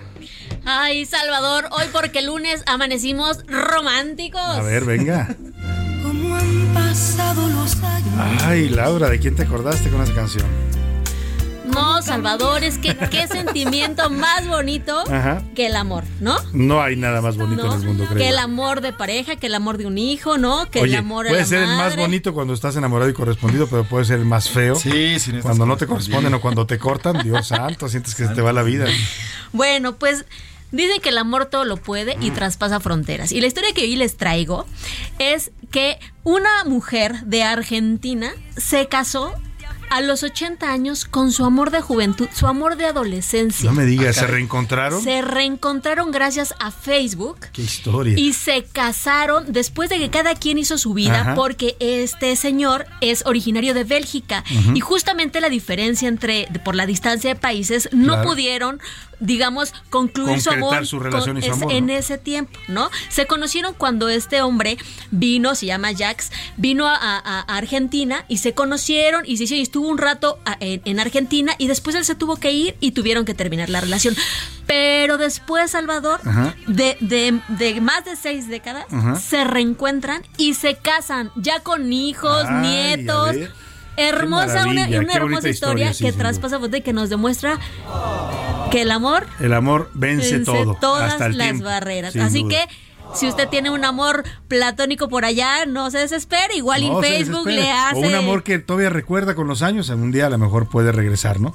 Así San es. Facebook le hace el milagro. Muchas gracias, Laura. Qué bonita historia. José Luis Sánchez. Pues mira, de esa historia es la, la jefa de gobierno Claudia Sheinbaum, ¿eh? también un, no- un novio que tenía en la, en la, en la carrera y se va a volver a casar con él.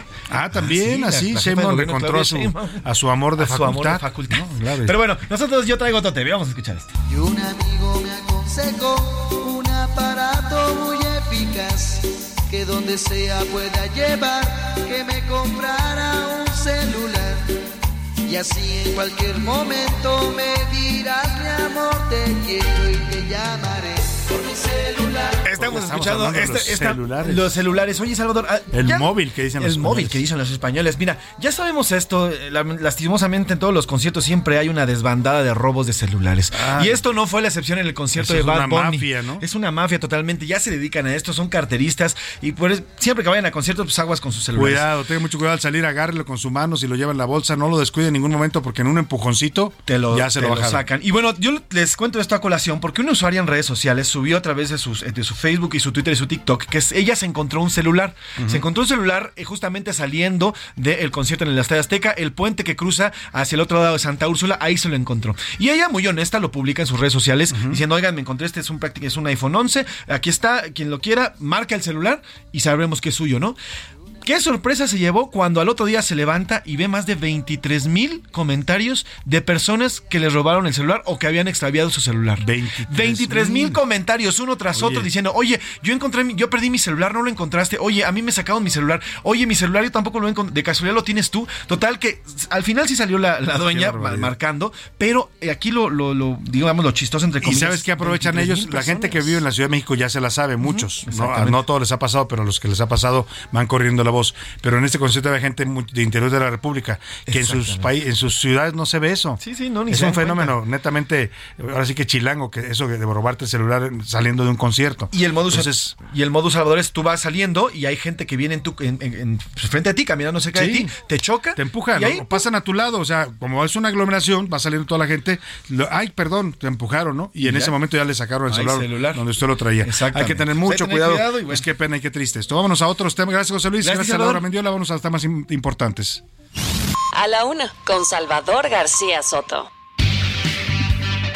Oiga, y vamos a saludar en la línea telefónica y le agradezco mucho que nos tome esta llamada a un gran artista, pintor, escultor oaxaqueño. Usted lo conoce, sus cuadros son famosos ya en todo México, fuera también en el extranjero. Tiene un arte maravilloso, un, colorido, un- una fantasía que dibuja en cada cuadro y en cada escultura. Es Fernando Andreachi, pintor escultor oaxaqueño, originario de Cuicatlán, Oaxaca y fundador del taller de artes plásticas municipales y de pintura monumental Rodolfo Nieto. ¿Cómo está, maestro? Qué gusto escucharlo y saludarlo. Eh, muy buenas tardes, querido hermano, aquí este, saludándote y saludando a tu público. Oiga, le hablamos porque nos enteramos que tuvo una, una exposición eh, un, eh, eh, denominada Paseo de los Sueños allá en, Zacatlán de las Manzanas, en Puebla. Vimos por ahí videos que están circulando en redes sociales. Platíquenos de esta exposición que montó usted esculturas monumentales ahí en la plaza de este pueblo. Hubo por ahí incluso un incidente con un joven que se trepó a una de ellas. Platíquenos cómo le fue en esta inauguración, maestro. Sí, este, estuvo bastante muy padre, muy emotiva la inauguración. Este, fueron cinco piezas monumentales y realmente el pueblo, el pueblo mágico de Zacatlán de las Manzanas es espectacular. Eh, muy contentos porque la gente eh, muy emotiva, muy emocionada por lo- las piezas que pusimos y, y efectivamente cuando estábamos montando la exposición, estábamos montando las piezas, ahí hubo un, un, un, este, un visitante que estaba pasado de, de alcohol y bueno, se trepó a, a, la pieza el torito bailador y entonces eh, sí, este, con un poco de miedo que se nos fuera a caer o, hubiera un accidente más grave, ¿no? Claro, sin duda alguna, pues son cosas que pasan, pero interesante este paseo de los sueños porque pues es una forma de acercarle a estos lugares de la República también el arte, ¿no? Que todos tenemos derecho al arte y a la cultura. Sí, realmente es, es, es muy muy emotivo para mí porque este, eh, las personas se acercan, preguntan, eh, comentan y se integran, ¿no? O sea, es parte de una escultura, viene a, formar parte de su entorno, viene a, cambiar el, el, paisaje urbano y también este, viene a, interactuar con la gente que llega de visita. Realmente es impresionante la cantidad de, de visitantes en Zacatlán de las Manzanas y también este uf, eh, eh, salieron hay otros proyectos de hacer algunas otras exposiciones. eso le iba a preguntar, porque vimos ahí en los periódicos de Puebla que lo habían invitado a hacer un mural ahí en la presidencia municipal de Zacatlán. Sí, vamos a hacer un, un, mural en, en, la presidencia municipal. Eh, bueno, Zacatlán tiene mucha historia y, y realmente vamos a hacer algo espectacular para que eh, haya más visitantes y, también la gente de, de la comunidad eh, participe y también para que lo disfrute. Pues maestro, a ver qué día nos trae esas monumentales esculturas maravillosas que realiza, por supuesto su arte también acá en la Ciudad de México. Sería bonito verlas también acá en un paseo de los sueños acá en la capital del país. A ver qué día se nos hace. Pues vamos a, este, hacer la propuesta y sí, la verdad, yo encantado de estar allá con ustedes Paseo de la Reforma es espectacular, algunas alcaldías, este, bueno, hay muchos muchos espacios. Realmente este, me emociona mucho todo este tipo de eventos porque es interactuar con la gente, es ir a y llevar el arte al pueblo, llevar a, las gentes, a los niños. Realmente ves a los niños cómo cómo se integran bastante. Entonces es muy grato para mí y gracias por este pequeño espacio, hermano, y estamos a las órdenes. Gracias a usted, maestro, por tomarnos esta llamada y por compartir ese talento, ese don que Dios le dio, que es hacer pinturas y esculturas maravillosas. Seguiremos admirando su arte y seguiremos en contacto, maestro. Fuerte abrazo para todos. Muchas gracias. Es el maestro Fernando Andreachi, pintor y escultor oaxaqueño. Vámonos a la pausa con música. La canción se llama No requiere mayor presentación. Habla de la gran manzana, esa ciudad fascinante que es Nueva York. Start spreading the news. I'm leaving today. I want to be a part of it. New York, New York. These vagabond shoes are longing to stray right through the very heart of it. New York, New York. I want wake up in a city that doesn't sleep. En un momento regresamos. Ya estamos de vuelta en A la Una con Salvador García Soto. Tu compañía diaria al mediodía. En Soriana, esta Navidad lo damos todo. Compra uno y lleve el segundo al 50% de descuento en detergentes Persilo Viva, jabones líquidos de tocador, champús y acondicionadores El VIP o Al y alimento seco para gato. Sí, el segundo al 50% de descuento. Soriana, la de todos los mexicanos. A diciembre 12, aplica restricciones. Frank Sinatra estaba obsesionado con la limpieza y el aseo personal. Su inquietud era tal que Bárbara Sinatra, su cuarta y última esposa, afirmó que se duchaba 12 veces por día.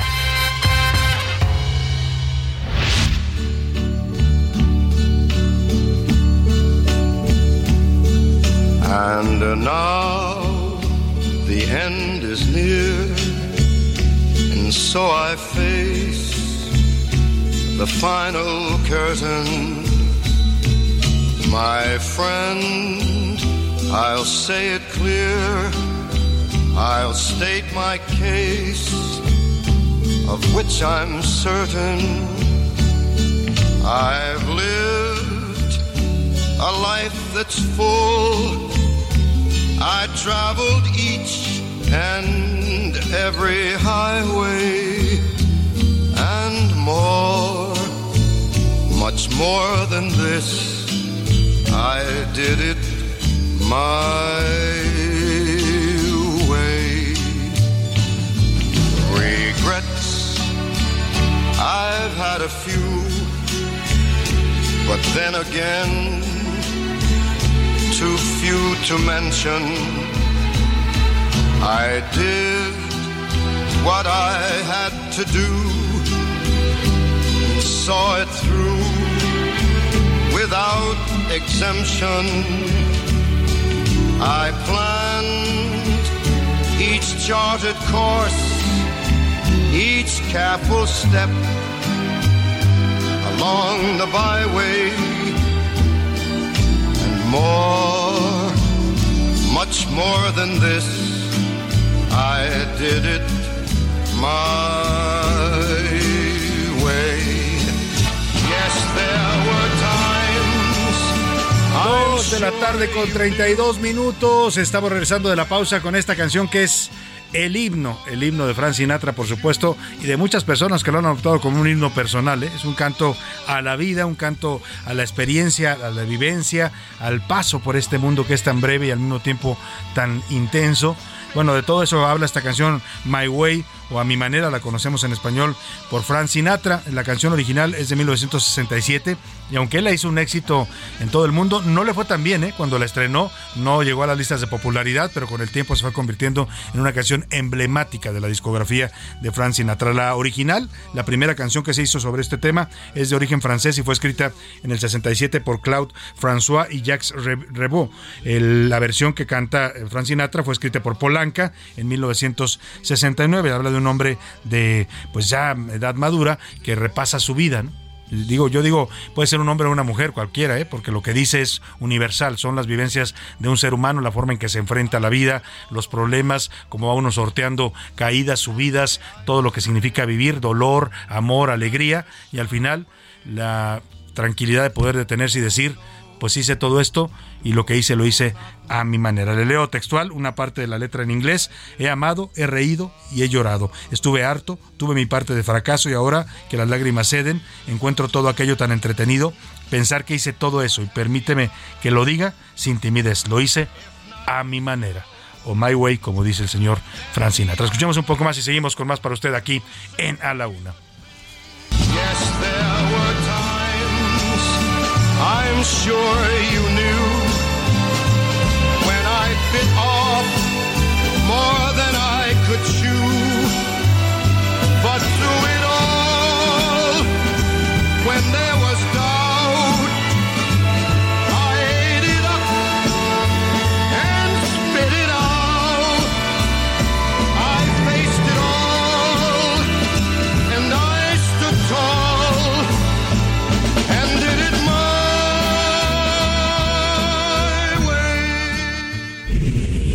A la una, con Salvador García Soto. El ojo público. En A la Una tenemos la visión de los temas que te interesan en voz de personajes de la academia, la política y la sociedad. Hoy escuchamos a Javier Oliva Posada en Poder Nacional. El ojo público. ¿Qué tal, Salvador? Buenas, buenas tardes. Soy Javier Oliva. Saludos al equipo en cabina y al radio auditorio. Pues evidentemente en este segmento sobre temas de defensa, seguridad y la inteligencia, pues es un tema obligado darle seguimiento a los acontecimientos en Perú. Eh, si bien es cierto que el mismo día de la remoción del ahora expresidente Pedro Castillo por el Congreso, eh, no, digamos que no hubo una manifestación o, o, confrontaciones de manera inmediata. Sin embargo, lamentablemente ayer nos enteramos del fallecimiento de dos manifestantes ya en, uh, en abierta confrontación con las fuerzas del orden e incluso en algunos eh, departamentos, el equivalente a nuestros estados de la República, se declaró el, el, el estado de sitio y la suspensión de garantías individuales, eh, pues en la medida en que esto pues va generando una polarización eh, lógica en el país, pero que eh, no debiera llegar a estos extremos de, de, de enfrentamientos. Ya la, la nueva eh, presidenta ha hecho nombramientos muy importantes, entre ellos el jefe del gabinete y algunos ministros, y desde luego pues el papel, como sabemos, preponderante que han tenido las Fuerzas Armadas para mantenerse dentro de los parámetros constitucionales e, e institucionales. Hay que seguir analizando porque las implicaciones eh, geográficas eh, de Perú en Sudamérica, en un contexto donde distintos presidentes han llegado al cargo bajo un halo ideológico de lo que se entiende por izquierda en cada uno de sus países, que esto desde luego no quiere decir que sea una, un planteamiento homogéneo, ideológico, programático, pero lo cierto es que en ese contexto, pues eh, también las repercusiones en esta parte de, de, Sudamérica, pues hay que tenerlos eh, en consideración y verlos desde una perspectiva analítica, porque indudablemente tiene efectos para todo el continente y desde luego a nivel internacional. Muchas gracias, Salvador, que tengamos todas y todos un buen inicio de semana. Último minuto en A la Una, con Salvador García Soto. Bueno, muchas gracias al doctor Javier Oliva por su comentario, eh, hablando de la situación en Perú, interesante su reflexión, porque mire, mal que bien Perú salió, está saliendo adelante de esta situación tan complicada, la declaración de un golpe de Estado por parte del expresidente Pedro Castillo, el procesamiento penal de un expresidente, que nunca es fácil, y por supuesto la llegada de una nueva presidenta, la primera mujer en el Perú que está asumiendo el gobierno y todavía la estabilidad se mantiene en pie en este país y lo que dice Javier es muy importante para la, región latinoamericana y el papel de las Fuerzas Armadas, ¿eh? que se mantuvo leal no cayó en, pues ahora sí que en la trampa que ponía el señor Pedro Castillo. Vamos de último minuto, José Luis Sánchez, ¿qué nos tienes? Salvador, precisamente hablando del Perú, el expresidente o el presidente depuesto Pedro Castillo acaba de emitir tres tweets interesantes. En el primero de ah, ellos dice... ¿Está tuiteando desde la prisión? Mandó una carta con sus abogados, primero sube la carta completa hecho de puño y letra y ya después transcriben esta carta a tweets y está en su cuenta oficial y se acaba ¿Qué dice Pedro Castillo? Dice exactamente que no va a renunciar ni va a abandonar los altos y sagradas funciones que él adquirió hace 16 meses que fue elegido, así lo dice el expresidente peruano. Eh, además, reitera que ha habido una creciente usurpación de los puestos y no va a reconocer a la usurpadora, lo pone con letras mayúsculas. Usurpadora es una le llama. Usurpadora. Adina Boluarte. Exacto, Adina Boluarte. Y además que dice, no es, lo, no es más que los mismos mocos y babas de la derecha golpista, por lo que el pueblo no debe caer en su juego sucio de nuevas elecciones. Basta de abusos, asamblea constituyente está pidiendo el señor Pedro Castillo y además dice libertad inmediata exige su libertad, pues asegura él que fue eh, preso injustamente porque él nunca quiso dar un golpe de Estado. Oye, esto que dice no, er, no voy a renunciar, pues ya lo destituyeron, lo destituyó el Congreso en un proceso constitucional. Se me hace que el señor Castillo ya está, ahora sí que como dicen pues haciendo fuera del vacín, como dicen por ahí, ¿no? La verdad que sí está ya pues desfasado totalmente. Yo decía hace un momento, Perú sigue adelante porque lo que se hizo fue constitucional. Le guste o no, señor Pedro Castillo, lo destituyeron, pues por su locura también, porque el señor hizo cosas muy eh, graves en la presidencia. La última fue decretar un golpe de Estado, pero había hecho de esas... Bueno, todo su gabinete le había renunciado varias veces. Tres veces le renunciaron Salvador el gabinete en 16 meses, ¿eh? en 16 meses. es un señor que no estaba apto ya para seguir gobernando Perú, a pesar de que sus amigos lo defienden, ¿eh? Entre ellos el presidente López Obrador insiste que es una víctima de una conspiración de la derecha como también dice mira, Pedro Castillo. ¿Qué escatológico esto de los mocos y las babas? Los mocos y los babas. Habla de un político que no está totalmente en sus cabales. Pero además, Salvador, esta teoría que ya están lanzando sus abogados, que supuestamente habría bebido un agua. Que le dieron una agüita. Le dieron agua, una agüita. Agüita de Toloache para que declare el golpe de Estado. Una agüita y que luego. Y esa, a mí se me hace que los aconsejó alguien desde acá de Palacio Nacional. Híjole, porque esa declaración de los abogados es lamentable.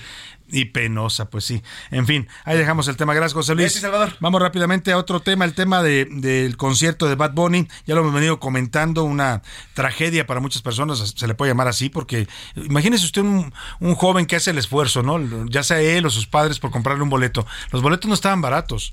Los más baratos estaban en, unos eh, tres mil pesos, los, ¿no? Dos mil quinientos. Y de ahí para arriba, hasta ocho mil pagó la gente, nueve mil, diez mil, dependiendo de la zona donde usted estuviera, para llegar al día del concierto con tanta ilusión fueron meses de espera, ¿no? Y, llegan a este, este evento y no los dejan pasar porque dicen que su boleto está clonado y la gente dice, oye, pero si yo lo compré en la página oficial, me lo entregaron en un centro de venta en tal tienda, o sea, ¿por qué? No, pues no, no puedes entrar y le rompían sus boletos. Para, para, para un adolescente, para un joven que acudió, hizo el esfuerzo, es una tragedia. Para sus familias también, ¿eh? Le decía yo este caso, esta madre que pagó, gastó 46 mil pesos para complacer a sus tres hijos que fueran al concierto, pues los 46 mil pesos los perdió porque ninguno de los tres pudo entrar. Así hay infinidad de historias. Los boletos más caros estaban hasta en 40 mil pesos y esto, esto es una tragedia para muchas personas, pero una tragedia que no puede quedar impune. Milka Ramírez nos cuenta del caos que se generó por el fraude de Ticketmaster compré mi boleto en Priority y llego y de todas mis amigas, mi boleto es el único que no pasó. Lo clonaron en Ticketmaster, hoy cumplo 20 y pues nada, aquí estoy sola. Alrededor de 2.000 personas no pudieron entrar este viernes al concierto que Bad Bunny presentó en el Estadio Azteca como parte de su World Hottest Tour. El motivo, boletos falsos, clonados o compras duplicadas de las entradas en Ticketmaster. 8.600 ya con el cargo por emisión del boleto. Ahorita intenté entrar a las 4, que era en la sección de playa, la más cara, para estar hasta adelante y marca mi boleto inválido. Debido a los problemas, el Estadio Azteca cerró los accesos. Así, los ánimos se calentaron e incluso los asistentes amenazaron con dar portazo, mientras que otros se saltaron los torniquetes para entrar, encontrándose con un cerco de policías al interior.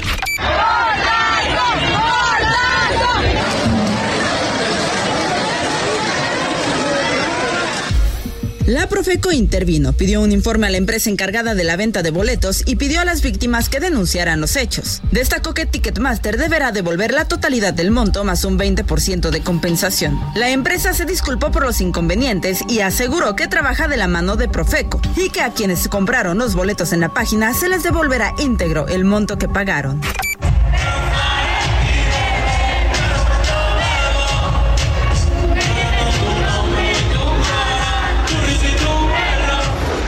Para A la Una con Salvador García Soto, Milka Ramírez. Pues vaya situación, vaya situación tan grave la que se generó en este concierto y ya hay declaraciones de la Profeco que se estar hablando de una multa multimillonaria. Habla del procurador Ricardo Sheffield de, de pedirle a Ticketmaster hasta el 10% de sus ganancias anuales del año pasado. Con de ese tamaño quieren poner la multa y es eh, eh, y es este pues parte de lo que está diciendo la Profeco. También se están haciendo están haciendo eh, se están haciendo también denuncias colectivas sobre este tema. Vamos a hablar de otro tema, el tema de la Suprema Corte de Justicia. Vamos a escuchar esta nota que nos preparó Verónica Reino. Hay una sucesión en marcha. Cinco aspirantes quieren, quieren el cargo, la presidencia de la Suprema Corte. Y bueno, pues es un proceso que se lleva totalmente adentro de la Corte, no es visible afuera. Son cabildeos, son llamadas, son reuniones entre los ministros para pedir su voto. Para que saque usted cuentas, son cinco ministros los que aspiran a la presidencia de la Corte para sustituir a Arturo Saldívar, que ya concluyó su gestión. Y en total son seis, perdóname, los votos, es decir, la mitad casi de los ministros quiere ser presidente de la Corte. Salvador, muy buena tarde. Te saludo con mucho gusto, pues son cinco los ministros de la Suprema Corte de Justicia de la Nación que ya alzaron la mano para suceder al ministro presidente Arturo Saldívar, quien deje el cargo el próximo 31 de diciembre. Para Itzel Checa, coordinadora general del Observatorio de Designaciones Públicas, y Juan Jesús Garza Onofre, investigador del Instituto de Investigaciones Jurídicas de la UNAM, el perfil del próximo ministro o ministra presidente del máximo tribunal del país y del Consejo de la Judicatura Federal debería tener una carrera dentro del Poder Judicial, asumir una postura firme para desmarcarse del gobierno federal, defender las sentencias con argumentos jurídicos y no políticos y tender puentes al interior de la Corte y con los otros poderes de la Unión. Garza Onofre menciona que el tema de género y la carrera judicial pueden influir en esta elección, sin embargo refiere que hay un perfil muy cercano al presidente Andrés Manuel López Obrador que perjudicaría la independencia de la Corte. Otro punto clave, destaca Itzel Checa, es analizar las sentencias de los ministros en términos de interpretaciones progresistas. El pronóstico de quien podría suceder a Saldívar aún es incierto y Garza Onofre pronostica hasta cuatro rondas para que se defina la presidencia. El próximo próximo 2 de enero, los ministros elegirán al ministro presidente de la Corte, quien necesitará el apoyo de al menos seis de los once miembros del Pleno. El proyecto de la ministra Yasmín Esquivel se titula Justicia para todas las personas y se basa en un consejo de la Judicatura Federal cercano a las personas juzgadoras. El ministro Alfredo Gutiérrez lo tituló Líneas Generales para el fortalecimiento del Poder Judicial de la Federación. La Inés Potisek lo llamó Líneas Generales de Trabajo y resalta el fortalecimiento de la labor jurisdiccional y la defensa de los grupos vulnerables. El ministro Pérez Dayán destaca en su proyecto el fortalecimiento del Poder Judicial de la Federación, la autonomía y la independencia, mientras que la ministra Piña describe la reingeniería para mejorar la actividad administrativa de la Suprema Corte y el Poder Judicial. Bueno, pues ahí está, así va este proceso y vamos a consultar a un experto en materia judicial y jurídica. Vamos a hablar con el maestro Hugo Concha, él es investigador del Instituto de Investigaciones Jurídicas de la Universidad Nacional Autónoma de México. Qué gusto saludarlo, maestro, muy buenas tardes. ¿Cómo estás, Salvador? Qué gusto saludarte a ti y a todo tu auditorio. Pues ya está en marcha este proceso de la Corte. Decía yo que es una elección muy interna, muy hacia adentro de la Corte, poco se ve hacia afuera o se percibe, pero sin duda la decisión que se tome por mayoría de los ministros es importante para todos los mexicanos. Así es, así es. Y yo creo, la verdad, Salvador, no sé cómo lo estés percibiendo tú, que son buenas noticias en general, que hay todo este interés, digamos, en general por parte de la no sé si de toda la ciudadanía, pero sí por lo menos de algún sector y de especialistas en el tema, ¿no? Yo creo que esto habla de un buen avance en este tipo de temas y de un buen avance pues de participación democrática, ¿no? Sin duda alguna y el papel que está tomando la Corte cada vez más importante en la vida pública de este país, eso habla también de eso. Ahora, cinco ministros a que aspiran parecen muchos contando el total de los votos que hay para elegir este cargo, maestro. Así es, no ya me puedo imaginar pues todos los movimientos y comunicaciones que debe haber al interior con tal de ganar votos, ¿no? Porque pues no hay tantos votos que ganar sabiendo que hay tantos candidatos. Sin duda alguna. Ahora, ¿esto tendrá que definirse necesariamente el 2 de enero, que está prevista la primera sesión del 2023? Sí, eso es lo que normalmente ha ocurrido, este, digo, a menos de que se decretara un descanso por alguna razón extraordinaria. Hay que recordar incluso, Salvador, que en la elección, no la anterior, donde salió electo Arturo Saldívar, sino en la, la pasada esta, donde fue electo Luis María, el ministro Luis María Aguilar, hubo 32 rondas de votación porque justamente no se completaban los votos necesarios de una mayoría. Esto, esto se daba porque además faltaba un ministro, si no me equivoco, pero entonces empataba la votación. Hoy en día pues son 11 y se debería de tener con un poquito más de espacio para contar con una mayoría relativa, porque es todo lo que se necesita para, para quedar esto. Lo que puede suceder es que a lo mejor se hagan rondas para, para bajar el número de, de, opositores y no tener tan fragmentado el voto. Es decir, se puede a lo mejor, esto ya dependerá mucho de lo que los ministros acuerden el día de la sesión. Si para la, porque no hay nada, como sucede con muchos temas de la Corte procesales, digamos, no existen reglas explícitas al interior. Se dice que ellos lo eligen y que lo hacen el primer día de enero de cada cuatro años y que ningún y que el presidente no se puede reelegir. Pero más allá de eso no se dice nada más. Entonces lo que sigue es un poco costumbres digamos eh, entendimientos entre los propios ministros.